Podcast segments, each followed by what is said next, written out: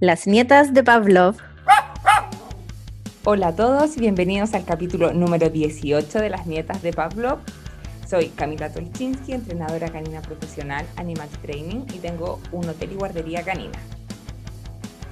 Hola, soy Pamina Horlager, médico veterinaria, eh, máster en etología aplicada y animal trainer. Eh, Hola, soy Carmen Arroyo, soy médico veterinaria, diplomada en etología clínica y entrenadora animal certificada. La información entregada en este podcast está pensada para difundir conocimientos y ser usada de manera referencial. Las recomendaciones dadas son a modo general y pueden no ser aconsejadas en un caso puntual. Este podcast no reemplaza una consulta con un especialista conductual. Bueno, primero mandar un saludo a todos nuestros auspiciadores, Wicker Pet, el biohigienizador, sobre todo ahora que estamos en la segunda ola del COVID, eh, para que limpien bien las patitas de sus perritos antes de entrar a la casa. Venupet, una tienda online de mascota donde pueden encontrar muchísimas cosas, sobre todo ahora que se viene el encierro y los perros van a tener menos, menos tiempo para salir por los permisos. Así que ahí pueden ver hartos juguetitos con los que los pueden ayudar para hacer enriquecimiento ambiental. Eh, Duncan, que está ofreciendo un 15% de descuento en asesorías online si van de parte de nosotras, así que ahí también pueden aprovechar ahora que van a estar más en la casa. El perro de tela, que tiene 15% de descuento con el código Las Nietas de Pablo. Y Medvetarom, que también les puede ayudar mucho sus esencias de aromaterapia que tienen ahora con este nuevo confinamiento. Vamos a pasar al primer tema que nos va a hablar la PAMI, que nos va a hablar sobre perros y deportes. Sí, eh, bueno, este tema lo quería hacer hace varias semanas cuando alguien nos comentó por, internet, por Instagram que habían visto a una persona corriendo como a todo sol con un cachorrito y que podíamos hablar de ejercicio y perros. Así que por fin lo voy a poder hacer. Voy a meterle a un segundo. El que mandó ese tema es el dueño de un perro que viene de guardería y me encanta porque cada vez que sale un capítulo él viene a buscar a su perro y se queda como 10 minutos hablando conmigo del capítulo. Así que mandémosle un saludo porque es un fiel, un fiel seguidor. Muy bien, un saludo para él. Bueno, eh, antes de comenzar a hablar un poco sobre como los distintos deportes, bueno, primero existen deportes propiamente tal caninos, ya eh, distintas disciplinas y aparte lo típico que uno puede hacer como el deporte que nosotros queremos hacer pero acompañados de nuestro perro. Pero antes de esto es importante que si quieres comenzar a hacer ejercicio con tu perro, primero tienes que visitar un veterinario. Le tienen que realizar un chequeo médico para ver que esté en las condiciones óptimas para comenzar. Eh, otra cosa muy importante es que para muchos ejercicios, primero, el perro tiene que estar desarrollado eh, óseamente 100%. Ya eh, para que no vaya a afectar a sus articulaciones ni al crecimiento. O sea, esto significa que en algunos casos tienes que esperar más o menos hasta los 12 meses y en otros casos hasta los 24 meses, como en los perros de raza gigante. Eso no significa que tengas que tener a tu perro como parado y sin hacer ningún tipo de ejercicio hasta ese tiempo, sino que ya puedes empezar a hacer eh, ejercicios de mínimo impacto para ir preparándolos, ¿ya? Y también recordar que lo primero siempre va a ser la seguridad de tu perro, y que tienes que ir a su ritmo, no ir forzándolo y tomar descansos para que pueda tomar agua, descansar y recuperarse. Hay que evitar hacer ejercicios en momentos de altas temperaturas, eh, sobre todo en perros braquicefálicos, que son estos perros que tienen el hocico chato, como los bulldogs y los packs. Y también es muy importante tener en cuenta que no todos los perros son aptos para todo tipo de deporte o ejercicio y que también influirá mucho en su edad, en su salud y en su personalidad, por así decirlo, porque puede ser un perro que tú lo veas muy apto para un tipo de deporte, pero es que a él simplemente no le llama la atención o no le gusta. Claro, también es un tema de gusto si lo disfrutan o no. Exacto. Entonces, siempre tienes que estar pendiente también de signos de cansancio, enfermedad o lesiones. Si tienes dudas de que no sabes si es que puede ser que esté con alguna lesión o algo, es preferible suspender y no seguir presionando y parar de ejercitar para evitar que la lesión, que llegase a tener una lesión, esta empeore. Entonces, eh, dividí esto como en dos secciones. La sección de los deportes, no voy a hablar de todos porque existen un montón, pero como las disciplinas caninas, algunas, y el típico de correr, bicicleta, etcétera, de nosotros. Entonces, la primera parte, los deportes de perros, que principalmente no es solo ejercitarse físicamente. La gran mayoría de estos tienen un alto componente de ejercicio mental y ayuda mucho a mejorar y como fortalecer el vínculo y pasarlo bien con nuestro perro. Uno de estos es el agility, que creo que dentro de todos los las disciplinas caninas, por lo menos en Chile, una que ahora ya tiene mucha fuerza. Es un deporte competitivo donde el perro debe realizar una secuencia de obstáculos en el menor tiempo posible y el guía tutor es quien le tiene que ir diciendo por qué obstáculos debe pasar. Y en conjunto tienen que lograr terminar la pista en el menor tiempo posible y con las menos faltas o rebuses posibles. Existen distintos obstáculos, tienen saltos, túneles, slalom, balancín, rueda, etc. Es un deporte súper entretenido, con Carmen lo hacíamos, ahí fue cuando nos conocimos y también es muy entretenido de mirar. Lo que sí, tal como mencioné al principio, a no todos los perros les gusta. Entonces también tenemos que ir viendo si es que nuestro perro le gusta y lo pasa bien y no forzarlo. Porque, por ejemplo, a mí me pasa a una de mis perras les encanta y a la otra lo único que le gusta es el túnel. Entonces cuando la hacías hacer una pista, como que ya su cara se deformaba y era como, oh, ya me están pidiendo que haga esto. ¿Qué gente? iba uno por hora, a su ritmo, entonces al final obviamente también tenemos que estar pendientes de nuestro perro y de ir decidiendo en base a lo que a ellos les gusta, ¿no? Obvio, me lo imaginé. Obvio, su cara representativa.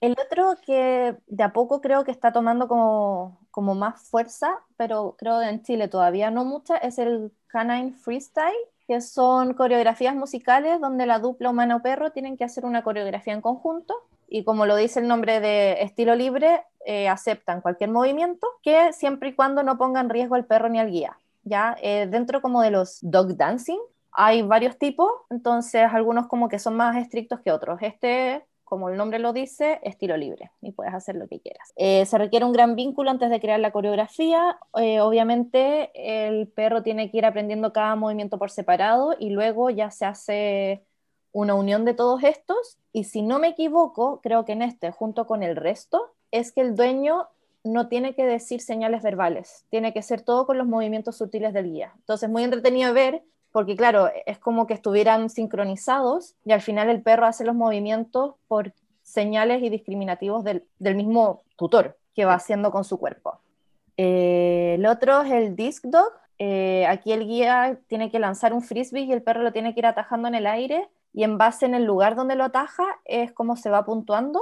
Eh, al igual que, bueno, eh, los otros deportes es muy importante enseñarles con gente que sepa, porque por ejemplo acá el perro tiene que hacer unos saltos muy, muy altos, entonces si es que no les enseñamos adecuadamente pueden sufrir muchas lesiones por no caer bien luego del salto. Yo nunca aprendí a tirar el disco, fui pésima. Yo tampoco, de hecho los discos que tengo los uso como target, ya. No logré ni que girara por el suelo de principiante. Los otros dos que voy a nombrar, en verdad, yo creo que son casi como solo de Inglaterra, pero son entretenidos. Yo me acuerdo de chica, un juego que entregaba, creo que Masterdog, un, un, un CD con juegos de perro que te lo dan como con la comida, una cosa así, pero del año 1 y tenían todo esto, tenían como agility, tenían que saltar no sé qué cosa, bla, bueno, un montón. Y dentro de esos estaban estos dos deportes, uno que se llama dog jumping, salto de puente, que es que el perro se tiene que tirar de un muelle y tiene que llegar lo más lejos posible dentro del agua. Al final es como un salto largo para nosotros, en agua, sí. Es increíble ese deporte y la gracia que tiene además el dog diving, que como es en agua y se les enseña poco y todo, tú puedes competir incluso con cachorro. A partir de los seis meses puedes competir porque en el fondo un, es un deporte de, de, bajo impacto articular para los cachorros. Lo encuentro bacán, sobre todo para los perros que les encanta el agua. Encuentro que es un deporte súper entretenido. Bueno, después el otro se llama eh, flyball o pelota voladora. Y este es que se tiene que hacer en equipos de cuatro perros. Son como carreras donde tienen saltos, pero eh, de como altura baja y la idea es que tienen que llegar a una pelota al fondo, agarrarla, traerla de vuelta al guía y ahí sale el otro perro. Es como postas, ya, es como lo mismo, solo que el perro tiene que ir y volver y ahí puede salir el otro perro y obviamente gana el equipo que lo hizo más rápido y que no y que cumplió todas las reglas del juego. Después está el pastoreo. El pastoreo es un instinto en, casi todos los perros que están dentro del grupo de pastores y este deporte se trata en pulir este comportamiento y que el perro vaya pastoreando ovejas. Eh, no sé si existen, bueno, en Chile no creo, competencias, en otras partes sí deben existir competencias de pastoreo y la verdad es que es súper como emocionante ver cómo los perros logran llevar a las, a las ovejas y guiarla con base bueno, a trabajar este instinto y que al final muchos tienen estas conductas simplemente instintivas. De hecho, hay un video que se hizo viral de que son, creo que varios border collies que van pastoreando unas ovejas y hacen figuras que se ven desde el aire. No sé si ustedes los han visto. Sí, a los que les ponen luces LED y lo hacen en la noche. Sí, sí, esos mismos. Ay, que juegan a esto como este juego de la pelota. Sí, juegan como ping-pong. Sí. Y, además hacen como figuras que se van moviendo, unas ovejas gigantes. Es increíble ese video, sí. Ay, no lo he visto. Lo vamos a subir para que lo puedas ver, Cami. Y lo vean nuestros oyentes. Acá en Chile había una asociación que ofrecían cursos de pastoreo y un par de demostraciones. No han habido competencias que yo sepa, podría ser en el sur, pero... Lo encuentro bacán. Pues el otro está la obediencia rally, la dupla tiene que completar una serie de ejercicios de obediencia, los jueces diseñan la prueba y observan que el, equipo, la dupla, lo vaya ejecutando. Eh, lo que sí es un poco menos estricto que las pruebas de obediencia tradicionales. Entonces como es un poco más light y no hay tanta tensión y tanta presión a nivel mental. El otro que a mí me encanta es el rastreo. Eh, se trata de trabajar el olfato y que el perro junto a su guía deben encontrar el olor objetivo. Eh, tampoco está muy desarrollado en Chile, pero yo creo que ya poco a poco muchos de estos deportes ya van a empezar a, a surgir. Y es el, el, el nosework o los trabajos de olfato, estamos, yo creo que hay harta gente interesada en traerlo de a poquitito. Espérense que se viene es entretenido, es fácil, es apto para cualquier tipo de perro. Hay para diferentes niveles, pero se puede buscar trabajar directamente con comida que encuentren y que se autorrefuerce, o se puede trabajar mucho más serio que estén buscando o juguetes o una muestra de olor que se trabajan con cotonitos impregnados con la muestra. Así es chiquitito el olor. Sí, pues bacán. Yo hice un curso, pero claro, pues solo la primera parte que es la parte de la focalización, de que el perro dé la, la señal de alerta de dónde está lo que sea, el objeto. Entonces no, no hemos llegado a la parte de la esencia propiamente tal.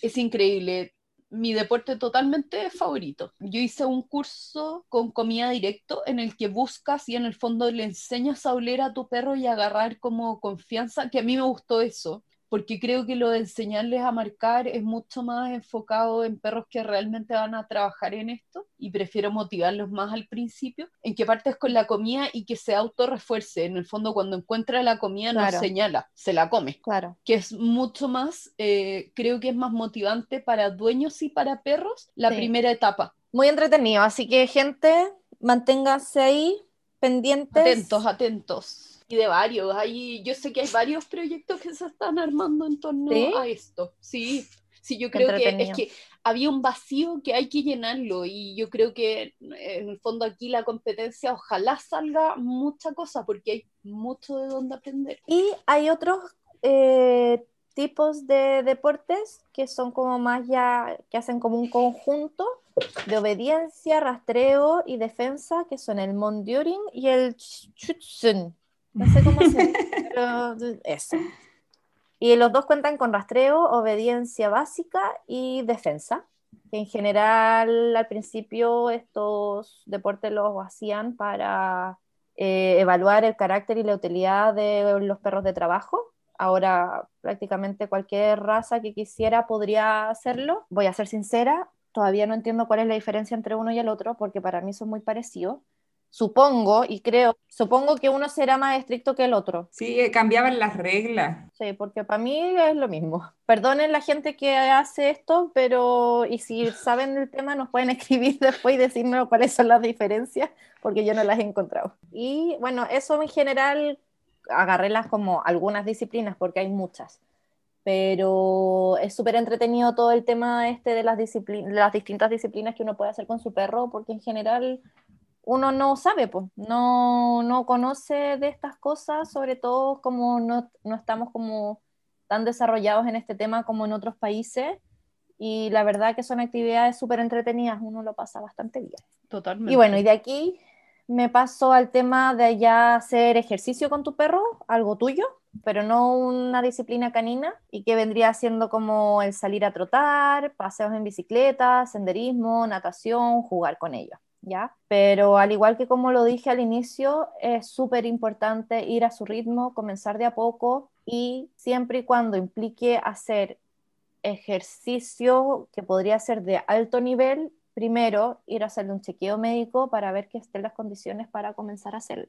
Y voy a volver a repetir también que dependerá mucho de la raza, la edad y la tolerancia de tu perro, la cantidad de ejercicio que podrá hacer o no y de si le gusta o no. Muy importante, y creo que ya lo habíamos mencionado en otros capítulos, que las razas de trabajo que podrían estar todo el día en actividad, es importante que ellos aprendan a tener momentos de tranquilidad y momentos de actividad, porque hay muchos en general le enseñamos a los perros a estar ocupados y no a estar tranquilos. Y gran tema ese.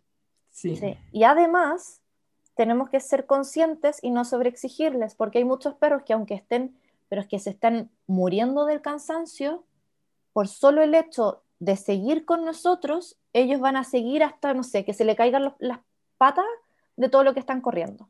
Y no solo, y no solo cansancio, lesiones también. A mí me pasa en algunos de estos deportes que uno ve perros que uno sabe que están lesionados y no es que lo disfruta y no sé qué, y ese perro tiene que salir de la pista a fisioterapia para poder mantener ese ritmo de deporte, no preventivo, sino como para manejar el efecto del trabajo, porque tu perro en el fondo quiere trabajar contigo, quiere hacer estas actividades, pero no le hace bien y uno sigue eh, llevándolo. Y eso no es lógico. Nosotros tenemos que ser el adulto y el humano pensante y decir, oye, esto no le hace bien, necesito buscar alternativas. Ser conscientes que al final no son máquinas, ¿ah? son seres vivos y si bien los en general los perros con sus tutores, cuando hay un gran vínculo, son capaces de, si es posible, y tienen que ir al despacio a traerte la luna, te la van a traer, no significa que esté bien lo que se está haciendo con ellos. Entonces tenemos que poner en la balanza primero lo más importante que es su bienestar y después como lo que nos gusta hacer con ellos. Yo creo que hay que ser súper consciente en eso y entender que estamos haciendo un hobby, no depende nuestra vida de esto, estamos haciendo un hobby para disfrutarlo con mi perro y si no lo disfrutan o hay lesiones de por medio, significa que mm, ahí nuestra tenencia responsable, pucha, estamos bien lejos de lo que predicamos. Exacto, así es. Así que eso, ser conscientes. Y ahora, empezando con el tema ya de eh, deporte nuestro, eh, voy a partir con el correr. Ya, eh, como ya lo mencioné y no me voy a cansar de mencionarlo, no todos los perros toleran este ejercicio, sobre todo aquellos que tienen los problemas respiratorios. Hay algunos no sé, algunos packs, algunos bulldogs, que en general dentro de su braquicefalismo no son tan braquicefálicos y ellos no tienen tantos problemas respiratorios y tú a veces dices, escuchas a gente decir, hoy yo empecé a salir a tratar con mi perro y vamos súper bien y bien, mientras que el veterinario lo haya revisado y el perro esté, lo tolere, perfecto, pero hay muchos que les cuesta mucho respirar y no lo vamos a forzar a hacer algo que lo puede perjudicar, perjudicar su salud por decir, ay, es que casi como el perro necesita hacer ejercicio porque, eh, no sé, todos necesitamos hacer ejercicio para tener una buena salud. Al igual que nosotros, nosotros no vamos a llegar y un día vamos a decir, hoy voy a empezar a hacer running y voy a correr 5 kilómetros. No, porque vamos a morir. Hay que empezar de a poco. Y lo mismo con los perros, tenemos que ir poquito a poco, lento, para ir generando tolerancia y resistencia y así podemos ir corriendo cada vez más. Debemos asegurarnos de muchas cosas primero antes de comenzar. Primero, por ley y seguridad, necesitamos que los perros estén con correa. Entonces, existen algunas correas que son de, libre, eh, de manos libres que se colocan como un cinturón. Entonces, para nosotros poder estar con nuestras manos libres por cualquier cosa y tener al perro amarrado a nosotros en caso de SOS. Para esto, primero, obviamente el perro tiene que saber cómo andar con correa. Ya, si no, podemos terminar en un accidente, que se nos cruce, nos caigamos, etc. Eh, debemos ir lento y poco a poco ir aumentando las distancias o la velocidad, no ambas a la vez, hasta que ya haya una tolerancia. Y el perro también tenemos que ir entrenándolo para que sepa que cuando empezamos, em, estamos trotando es momento de ejercicio y no es un paseo de oye, me paro a olfatear aquí y, me, y olfateo un poco más allá, entonces muchas veces es mejor primero hacer un paseo de relajación para que el perro pueda oler, hacer sus necesidades y de ahí ya empezar con el correr. Obviamente no correr en las horas de calor. Por favor. Evitar el cemento en las calles porque se le pueden quemar las patas al perro. Y también, no solo en la calle, obviamente que si le exigimos mucho, y estamos, no sé, por un camino de tierra, al perro también se le pueden hacer heridas si no está acostumbrado a caminar varias horas o varios metros por terrenos así. Entonces, por eso tenemos que ir de a poco, ir acostumbrando su cuerpo y la tolerancia al ejercicio. Y tenemos que estar, obviamente, constantemente revisando a nuestro perro para ver si está con signos de cansancio y si debe detenerse para tomar un, un break. El otro es la bicicleta. Mucha gente le gusta andar en bicicleta y siempre dice, no, quiero salir a andar en bicicleta con mi perro. Lo mismo. Primero,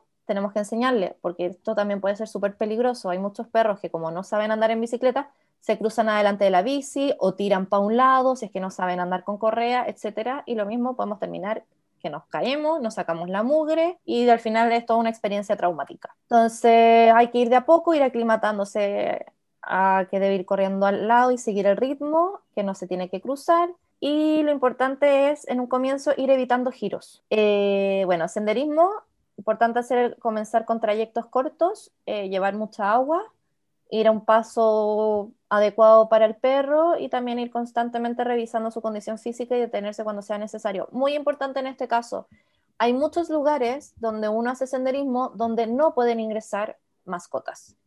Entonces, si es que tú quieres hacer un trayecto que te parece interesante, primero ver si es que el perro puede ir o no puede ir. ¿Ya? Eh, y en otras partes sí o sí te exigen que el perro esté con correa para tenerlo controlado y es muy importante también ir cumpliendo las normas. porque si no, al final lo único que se logra es que nos vayan vetando y vetando de más lugares. Y es por algo en muchos parques que no se dejan entrar los perros, porque hay otros animales, por las enfermedades que pueden transmitir. No solo de mala y el efecto, y de nuevo, no solo el efecto de las enfermedades, porque una excusa súper barata y rápida que a la gente, no, si mi perro lo tengo desparasitado, despulgado y vacunado, no sirve, porque está demostrado y hay un estudio en Chile súper interesante en el que les pasó que en el minuto se estaba siguiendo unos felinos silvestres y en el minuto que un perro hizo pipí en un punto no volvieron a aparecer felinos silvestres ahí, porque solo el marcaje como que espanta en el fondo de alguna manera o inhibe conductas en la naturaleza, porque es un depredador. Sí, Así es súper invasivo. Lugares, sí, ir a lugares permitidos nomás. Y, y, no, y no sentir que esto es, es, como algo en contra de la gente con perro, porque a mí me pasa mucho en grupos que estoy sobre acá en España que lo único que hacen es alegar todo el rato. Y como que hay gente que dentro del grupo que les intenta explicar como, oye, si es que prohibieron los perros en esta zona, puede ser por esto, esto, esto, otro, y no hay, es que no hay forma de que la gente entienda. Entonces, es eso, intentar dentro de todo llevar un equilibrio con, con el medio ambiente y pensar que no nos gustaría que nos hicieran a nosotros algo que nosotros, bueno, nadar. Eh, hay muchos perros que les gusta el agua y si bien hay perros que no saben nadar, se les puede enseñar, ya siempre y cuando obviamente tenga interés en el agua, no vaya a meter un perro que le tiene pavor al agua y tirarlo al agua para que aprenda a nadar. Y súper importante que para que esté seguro, eh, mientras aprende a nadar, eh, usar chalecos salvavidas, ¿ya? y que vaya agarrando el ritmo. Hay perros que pueden saber nadar, pero por peso también no es aconsejable porque pueden tener algún problema. Pero por eso los chalecos salvavidas son bacanes.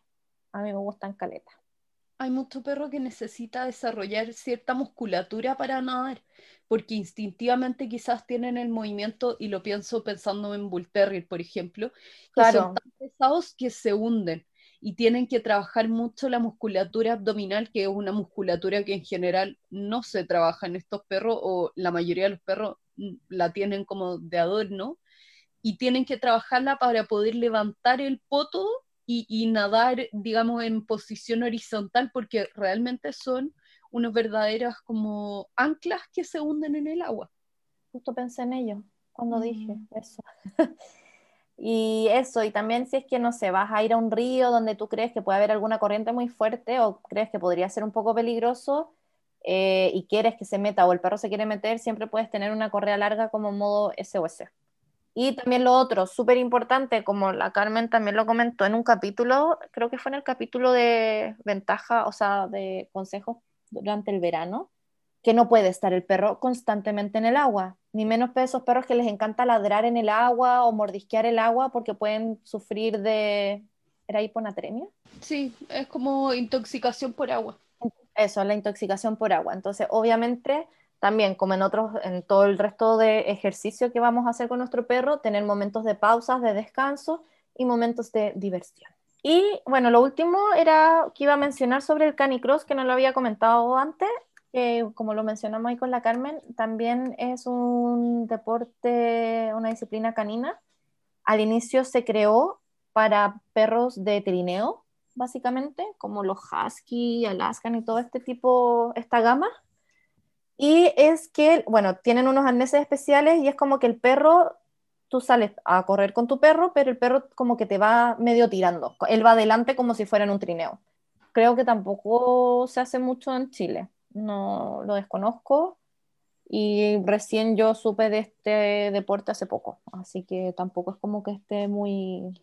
Bueno, y eso, así que eso más o menos con los tipos de deporte eh, y como modo conclusión, primero eh, es muy importante que independiente del deporte, igual que nosotros, primero deben precalentar antes de comenzar con el ejercicio para evitar lesiones. Hay muchos, ¿cómo se llama esto? Hay varios cursos online que se han estado haciendo como para enseñarle a gente que hace deporte con sus perros el, no sé, hacerles masajes, elongaciones, eh, precalentamiento eh, uno de los que yo conozco son de Dogs for Motion, creo que se llama. Igual todo esto yo lo voy a poner en la referencia, que ellas hacen bastantes cursos de, todo lo que es fisiatría y ejercicios, propiocepción, etc.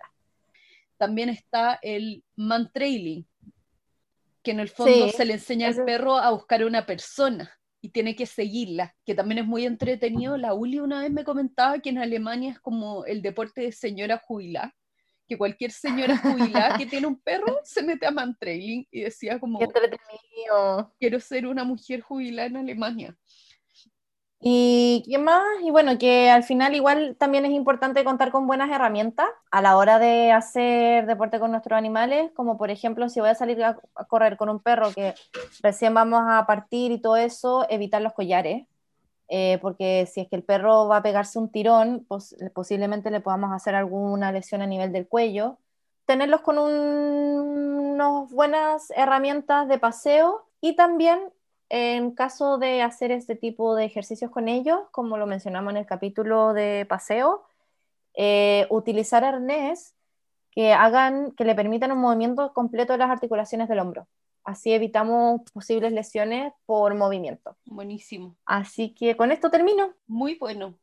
Pasamos entonces al siguiente tema que nos va a hablar la Carmen, que muchos le achuntaron ahí en la lotería porque como es su semana cumpleañera, nos va a hablar de sus perros eh. favoritos, los Bull Terrier. Ya, sí, pero voy a estar hablando específicamente de los Bull Terrier en películas. Quizás pueda contarles un poquitito más porque yo podría hablar de la vida entera durante una semana sin parar probablemente, pero voy a limitarme a o tratar de limitarme a las películas o a la televisión con estos perros. ¿ya? La raza de los Bull Terrier era una raza que eh, nació alrededor del 1860 y fue trabajada y diseñada, entre comillas, de alguna manera por James Hinks, que era una persona que buscaba un perro súper específico, que después podemos hablar de por qué, y hace este perro de mezcla de perros de tipo bull, de perros de terrier, también un poco de dálmata, eh, algunos lédreles, galgos, en el fondo como del tipo borsoi, por ejemplo y diseña este perro que él llamaba el caballero blanco porque en esa época eran completamente blancos, ¿ya? Y estos perros, su cabeza de huevo característica no apareció hasta 1917 y esa se la deben a los Borsoi, por ejemplo. ¿Ah, sí? Una como versión exagerada de esa cabeza. Mira. En películas encontré película la más antigua de 1955 que es It's a Dog's Life. En esa el Bull Terrier es el protagónico y es un perro que pasa desde las calles a después conseguir una familia y a las exposiciones de belleza. Si alguien me consigue esta película yo sería muy feliz porque en YouTube encontré la primera parte hace mucho tiempo, pero no puedo encontrar la segunda. Qué terrible no Ah. ver el final de una película. Qué horror. Quizás ahora esté. La segunda película es un poco más conocida y que va a ser en 1963, que es The Amazing Journey o Volviendo a casa, la original. Quizás ustedes conozcan el remake que se hizo en que este, un golden, perro tipo bulldog americano, pitbull, eh, y una gata como tipo Himalaya se pierden y tienen que ir a buscar a su familia. Bueno, la película Mm. original de esa tenía un golden, que era Sí. como el cachorro joven, una gata y un bull terrier, que era como el perro viejito, estable, Sí. más maduro de este grupo, que van a buscar a su familia y tienen que atravesar como Estados Unidos. Si se fijan en estas dos primeras películas, el Bull Terrier todavía es un perro súper familiar y como Sí. un buen perro, no tenía una connotación como agresiva o negativa. En 1970 hay una película del general Patton donde aparecen porque el general Patton era un general norteamericano que tenía un Bull Terrier que lo acompañaba a todas partes y que hay muchas fotos de él, que es Willy. Entonces mm, tenía que aparecer en su biografía. Patton es uno de los nombres más comunes en Bull Terrier que uno puede encontrar. Es súper, súper común por este dato como freak.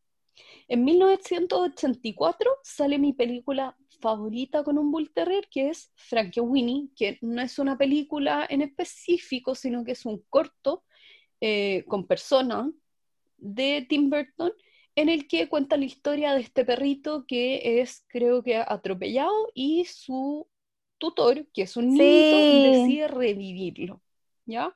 Pero a escondidas de su familia porque como va a tener un perro zombie.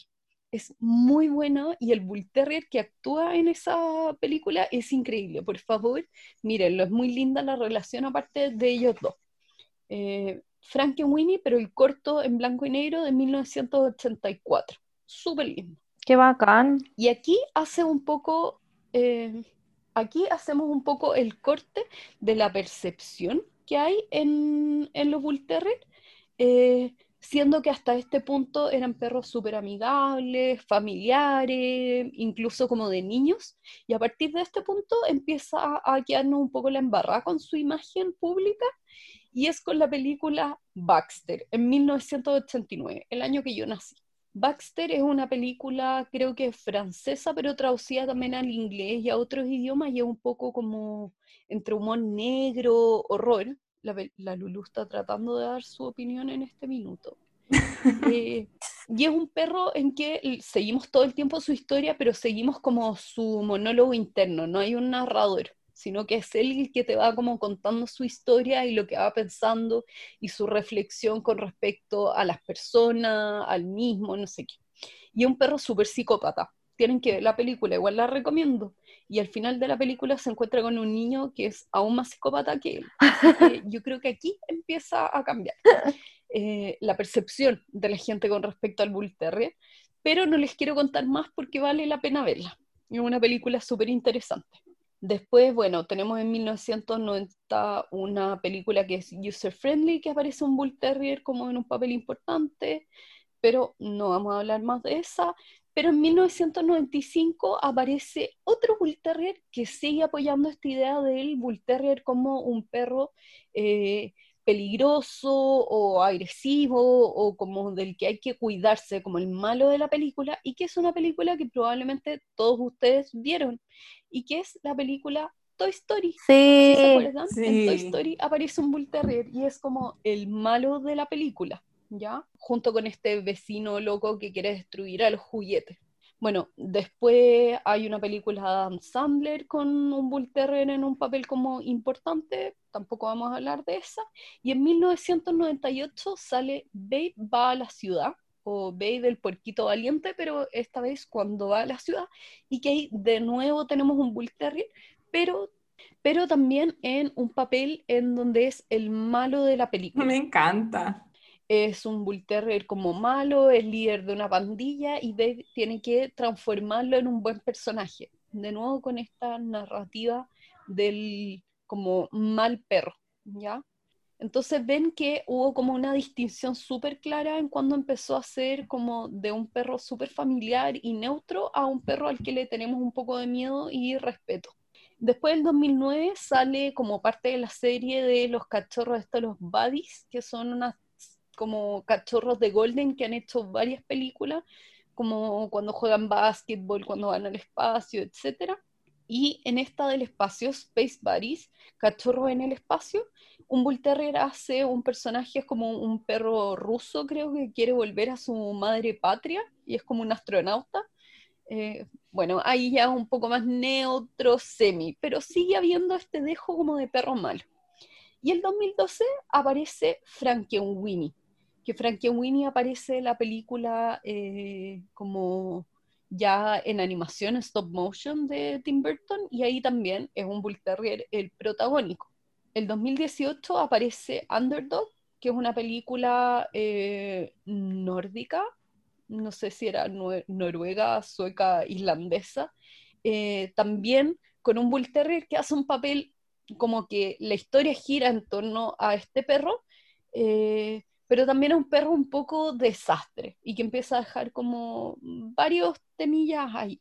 Pero ven cómo va cambiando como la imagen que tenemos de los Bull Terrier a través del tiempo y eso hace que mucha gente piense en este perro como, uy, qué susto. Igual tienen algunas tendencias, lo podemos hablar en otro capítulo, pero no era así desde siempre. También en series aparecen de repente en varias, pero em, yo creo que las más como importante o donde tenía mayor importancia era en King Eddie, que era una serie policial de un policía eh, americano que se va a vivir a Inglaterra y termina trabajando allá como policía, eh, donde este americano tiene un Bull Terrier que lo odia y que quiere comérselo todo el rato, de nuevo el perro agresivo, y en Rocco's Modern Life, aunque no lo crean en estos monitos animados, Punky era un Bull Terrier. ¿En serio? Voy a buscar una foto porque nunca lo asocié. Tampoco. Me encantaba Rocco. Era bacán. Así que eso con los Bull Terrier en películas. Y solo para contarles algunos más famosos, Teddy Roosevelt, para llevarle la contra a la Cami, que decía que ningún Bull Terrier había pasado por la Casa Blanca, bueno, Teddy Roosevelt tuvo Bull Terriers y el más famoso fue Pete, que mordió a un marino y al embajador francés y no lo echaron de la Casa Blanca como al perro de Biden. Mira tú. Oye, Cami, ¿cómo, cómo nos estafaste? Me estafó la página que te juro que me estoy metiendo en este momento. Después del general Patton ya les conté que tuvo a Willy. El perro era de un piloto que murió en la guerra y eh, el general Patton terminó adoptándolo. Después, bueno, hay dos de comerciales súper famosos, que está Pat McKenzie, que es eh, la mascota de la cerveza Bud Light Beer, y que hacía una serie de comerciales en donde él estaba así como el hombre bacán y admirado por todos, y como de guayabera y anteojo oscuro, acostado en la playa, rodeado de mujeres, tomando cerveza sin ni una preocupación.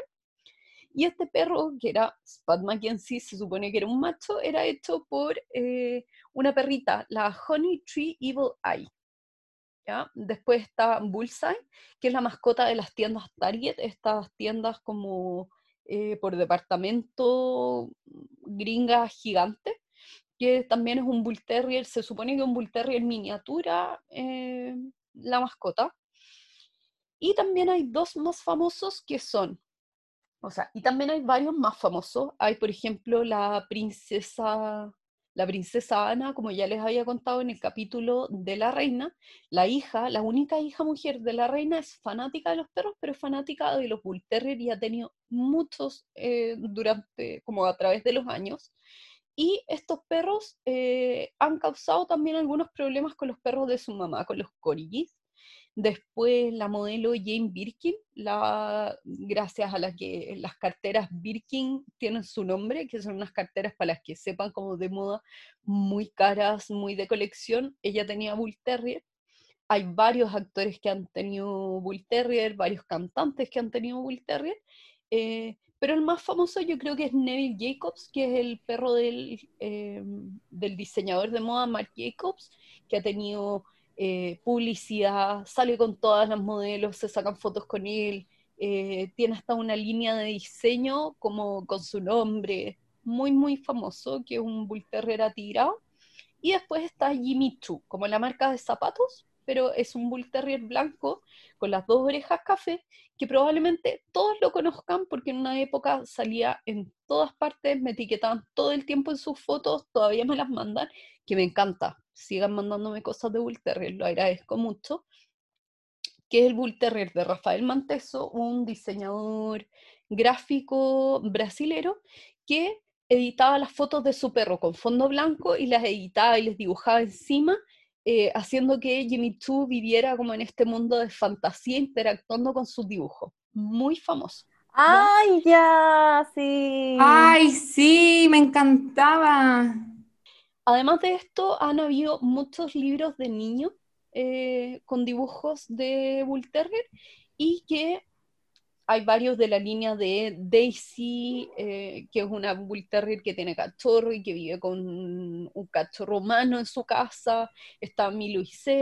Eh, están los libros de Rosa, que también es otra Bull Terrier. Muy lindos libros, pero mi favorito, que se los voy a recomendar y voy a subirles algunas fotos, son La fiesta de disfraces de Costume Party y Bodil, mi perro, Bodil, my dog que son dos libros de Bull Terrier. El primero es Budil My Dog, que sería mi perra Budil, porque es una perrita. Eh, es una Bull Terrier que yo creo que resume toda la personalidad que en general tienen la mayoría de los Bull Terrier, pero que son un poco cobardes a cosas absurdas, son súper como como con una personalidad propia súper marcada, saben lo que quieren y van por eso y no les interesa mucho lo que les podamos pedir. Y este niñito los defiende todo el rato, pese a que el papá todo el rato le dice como ese perro es miedoso, está defectuoso, cosas así. Y el niñito en su mente lo ve como el mejor perro del mundo. O sea, no es que le tenga miedo al agua, no, no quiere ensuciarse para no molestar a la mamá.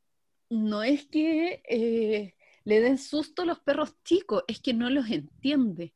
No es que me quiera llevar por otro lado eh, o no me haga caso cuando yo lo paseo, es que siempre sabe la mejor ruta. Puras cosas así. Es muy, muy tierno ese libro. Y el otro es The Costume Party, la fiesta de disfraces, que creo que es como una premonición de mi futuro. Y yo veo la foto y encuentro que va a ser mi futuro. Incluso la portada tiene a la señora vestida con un vestido de piñas y con sus cinco Bull Terrier.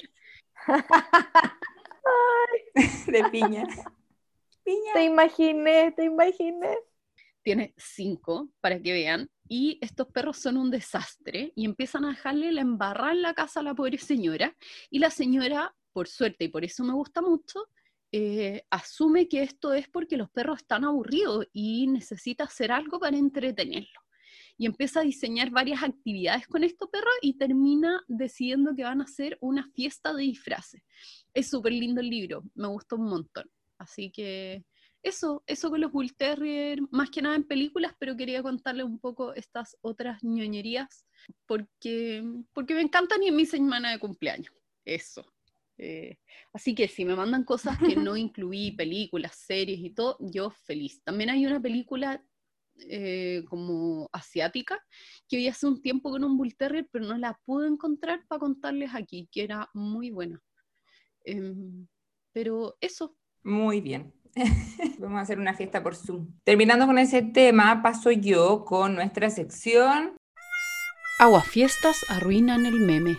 Buena suerte evitando a los aguafiestas. La PAMI va a ser una noticia después, de la cual yo me acordé de un video que había visto y yo veo videos y los voy dejando guardaditos para después ir arruinándolos. Y este es un chihuahua que está como arriba de un sillón, que tiene su platito de comida y de agua y el otro es como un border collie que se está como acercando a su comida y el chihuahua empieza a hacer protección de recursos y empieza a tirarle como tarascones al border y el border como el que le pega manotazos, pero también empieza como a mostrar los dientes que tú decís, mm, esto pasa dos veces más y le va a comer la cabeza al chihuahua. Entonces yo, como con todos estos videos que uno siente de que porque la gente quiere tener más like y hace esto como que fuera chistoso, eh, pueden ocurrir accidentes súper graves y vamos reforzando esta actitud del perro de que tiene que proteger su comida porque aparte es como un perro, un chihuahua súper viejito que capaz que hasta vea poco. Entonces, con todo este tema de que hemos hablado tanto de la protección de recursos, que no tenemos como que fomentar que nuestro perro tenga que cuidar su comida, porque se la van a quitar, sino que al final ese perro igual lo está pasando pésimo ahí, no es chistoso así como, ay, como el chihuahua ataca al otro perro grande y el otro no le hace nada, o sea, eso no tiene nada de chistoso. ¿Ustedes le ven algo chistoso? No. no. Entonces, como, ¿cuál es la idea de hacer esto? En vez de evitar la conducta y en vez de agarrar tu teléfono y grabar, sacar al otro perro, darles comida separada o darle pieza separada, justo me pasó la semana pasada de que estaba en un entrenamiento y son dos perros y les estaban dando comida, no sé si han visto estos que son como un armazón, que tienen como dos, dos platos para que el perro coma en alto y no se tenga que agachar para perros grandes. Sí. Ya, entonces lo que estaban haciendo es que le ponen comida a uno a cada lado y yo les decía que eso no era bueno y me decía, pero es que es la única manera de que se coman todo, porque si les daba comida en los platos separados, eh, como que comían más lento, eh, no se comían toda la comida, y yo les decía, por eso, porque si están pegados, están haciendo esta cuestión de quién come más rápido, porque si no el otro me va a quitar la comida, quizás no tiene una protección de recursos de que va a mostrar los dientes, que va a atacar al otro perro, que le va a gruñir, pero sí esta competencia de me tengo que apurar para que el que termine primero no ayude a su compañero. Entonces, evitar esas cosas, quizás otras personas creen así como, no, es que si está acompañado se come todo, pero puede ser esto de que si está con el otro va a comer más rápido por un tema de protección de recursos que no lo está demostrando de una manera agresiva, pero sí lo está demostrando de otras maneras y seguimos insistiendo con esto de que tenemos que aprender a leer a nuestro perro qué nos está diciendo y en el contexto. Era cortito. ¿Algo que agregar ustedes? No, eso de que tienen que tener sus espacios. Pues, al final, obviamente, si es que el, perro quiere comer tranquilo y está el otro perro hinchándolo, eh, no va a terminar, no va a llegar a buen puerto. Sí, pues súper complejo aparte y que ahora salió en todas partes y yo creo que por eso no era ni necesario que nosotros lo mencionáramos. Eh, estos videos, por ejemplo, de también de los perros a los que se les da ají para Ay, sí, lo eh, ver cómo reaccionan. Lo comentaron. Va a lo mismo. Sí, va a lo mismo. Y yo no tengo TikTok, así que no lo vi. Camila, tienes que bajarte TikTok. Si hay una moraleja de este podcast que está dejando de decir, hay que bajarse TikTok. Oh, que perdería más tiempo en mi vida. Pero esto pega no remunera, pero esto pega. Así que a bajarte TikTok para que te obsesiones como yo y después me entiendas y me mandes TikTok a las 2 de la mañana. Lo haré, ahora con la cuarentena. Pero también es como, ¿por qué como por ganarte un like vaya a estar molestando a ese nivel a tu perro. Es como también con niños, que a mí me provocaba la misma angustia cuando después de Halloween empezaban a aparecer todos estos videos de papá molestando a los niños, como diciéndoles que se habían comido todos los dulces de Halloween o se los habían botado. Y la angustia en los niños, yo decía, ¿por qué puede ser entre, como entretenido molestar a tu hijo al punto de hacerlo llorar? ¿Cierto? Eh, por un video. Es como los que le hacían eso, la caja dentro de la caja y que no tenía nada. Ah, también. Es, ¡Ay, que me dan rabia! Es como me dan ganas de quitarle a su hijo. Ay, pero vieron uno que le regalaban así como un plátano y estaba tan feliz por el plátano. Ay, ese niño era el más educado del mundo. Sí. El más educado del mundo, porque en verdad fue como, ¡ay, me encanta mi plátano! Sí. Ay, qué lindo. Así que seguimos siendo aguafiestas, pasamos al siguiente tema que es terrible. Pami, cuéntanos sobre esta noticia del pitbull que mordió y mató a una bebé porque se metió en su plato de comida.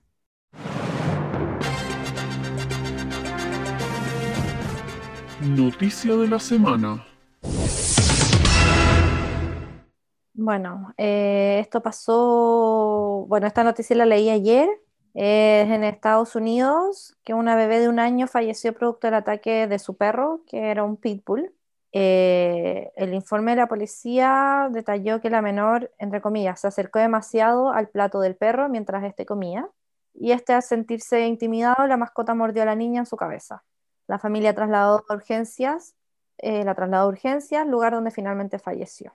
Y aquí vienen las típicas frases como no lo entiendo, era su mejor amigo, nunca el animal había tenido actitudes agresivas, eh, no entiendo por qué pasó esto, que eh, la, eh, y más que nada eso, porque no sé, pasan toda la vida juntos, bla, bla, bla, bla. Y nada, pues decían que bueno, era una bebé feliz, que iluminaba todo y que se creó una campaña para recaudar fondos con el fin de ayudar en los costos del funeral. Se llegó a 5 mil dólares durante la noche del sábado y que al perro era una mezcla, no era Pitbull 100%, era una mezcla entre Pitbull y Patterdale Terrier. En mi vida había escuchado esa raza.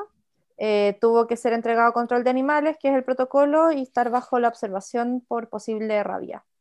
Y aquí es más que nada como volver al tema que ya hemos hablado antes, tanto en el capítulo de, de niños y, perros y el de, protección de recursos. Muchas veces nos confiamos mucho y, de que se nos olvida al final que el perro es un animal. Sí.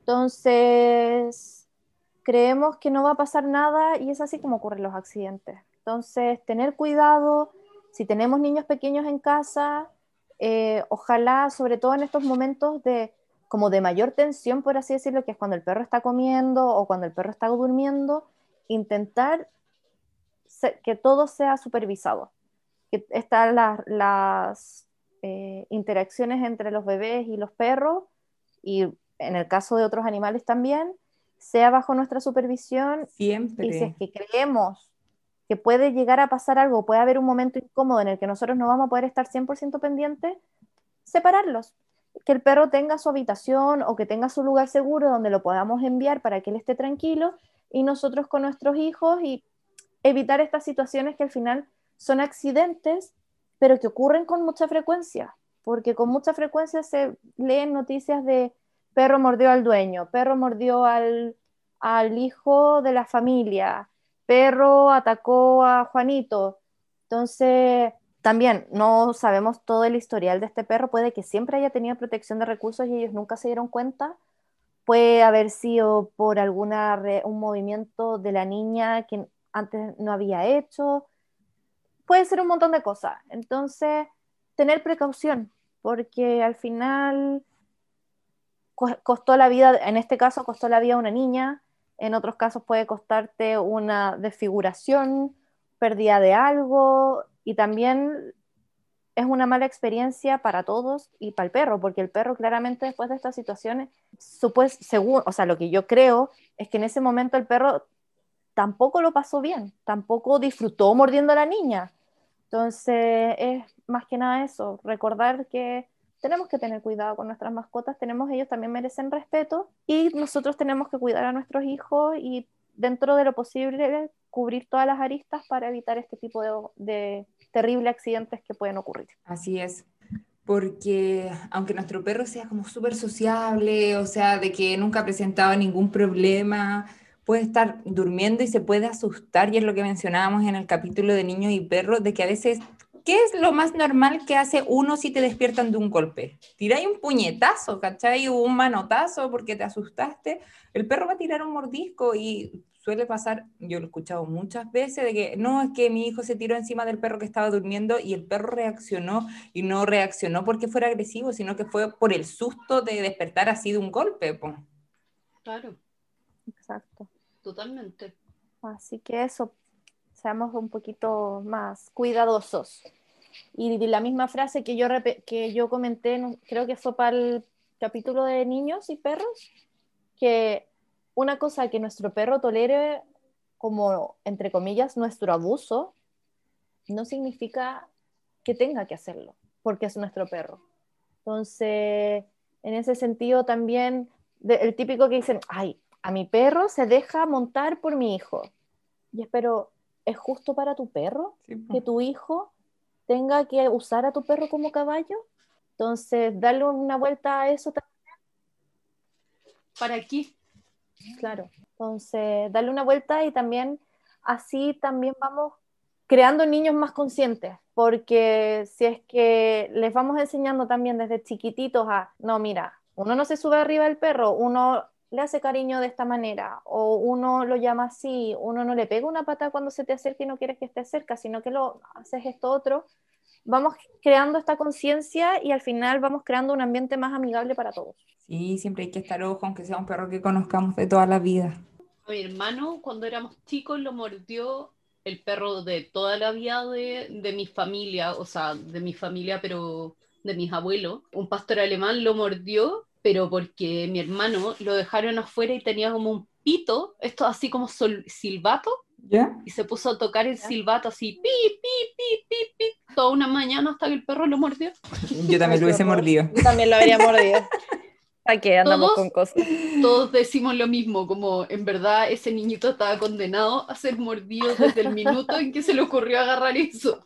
Si no era por un perro, iba a ser por una persona. Saludos a mi hermano que de repente escucha los capítulos seguro se debe acordar de eso. Bueno, y con eso damos finalizado el capítulo de hoy. Eh, no sé si alguien quiere dar un dato, voy a partir yo con información de que estuve viendo y que el zoológico, el Crococún, de que habíamos hablado la semana pasada, ya se recuperó. E incluso en su Facebook han subido videos y fotos de los animales que ya están en buen estado, que los están limpiando y todo eso. Ay, qué, buena, qué noticia. buena noticia. Desde hace como cuatro días. Bacán. Así que terminamos con algo bueno. Sí. ¿Alguna recomendación ustedes? ¿Vieron alguna película, algo? Yo nada, Mm. estoy súper out. No, tampoco. Tampoco porque he estado trabajando en varios proyectos y entrenando con las mías, así que nada por ahora. Ah, lo que sí, me volví, volví a, a oír y terminarme el libro de que ya hablamos de ella, de Chaser, la Border Collie. Sí. Sí. Se me habían olvidado varias partes. Hay todo el... Yo les diría que ese libro se lo lean. Es buenísimo libro, pero en varias de las partes de entrenamiento como de habilidades de ese perro, no de aprender palabras, sino que como de su día a día, ¿Ya? eh, saltémonos. Sí, saltémonos. Saltémonos esa parte. Eh, muy de la vieja escuela como, mm, mi perro está persiguiendo autos y no quiero que la atropellen. ¿Cómo le enseñaría a su mamá agarrándola del pescuezo y sacudiéndola? ¡Qué buena idea! Voy a ir a hacerlo. Por favor, no haga eso. Como Usted no lo haga. Y le resultaba. eso, claro, y les resultaba. eh, pero aparte de eso, súper buen libro, es súper, súper bueno, así que eso se los dejo recomendado. Y bueno, todas las películas y libros que les recomendé. po. Bueno, yo como último, antes de finalizar el capítulo, eh, los que estamos en Santiago, la gran mayoría entramos a cuarentena el fin de semana y los paseos se van a ver reducidos. Lo más probable es que me haya quedado pegada porque dice conexión inestable, pero se va a grabar. Así. Bueno, Es que ya que van a haber menos paseo porque este fin de semana no hay permiso para nada. O sea, la gente que vive en departamento, no sé qué va a hacer con su perro. Eh, ahí Cami, Cami, ¿no viste la recomendación de un carabinero súper adecuado? Porque hay permi si hay un permiso, puedes salir entre 6 de la mañana y 9 de la mañana a hacer Ah, deporte. Sí, pues. Entonces decía que podías sacar a pasear a tu perro como a hacer pipí a esa hora. Así que la gente de Sí, po. departamento cuéntele a sus perros Que puede ¿Qué? mear una vez al día. una vez al día y solo a las 6 de la mañana. Que no Sí. se le ocurra otra hora del día. Qué ridículo. Eh, pero bueno, eh, hagan mucho enriquecimiento ambiental, ya que van a poder, no sé, los que tienen edificio, que los dejen sacarlo, aunque sea el estacionamiento de visita, para que pueda hacer pipí, caca al pobre perro, no sé, díganle ahí que bajan con un baldecito y lo manguerean, ¿cómo no van a entender? Pero eh, hagan mucho enriquecimiento ambiental para que sus perros no estén aburridos y no tengan una noche del terror ahí de perros corriendo en todo el departamento, llenos de energía. Así es, así es. Pero bueno, nada que hacer. Ya pues con eso no, con eso nos despedimos. sí. Hasta la próxima semana. Chao. Hasta la próxima. Chao, chao. Chao, chao.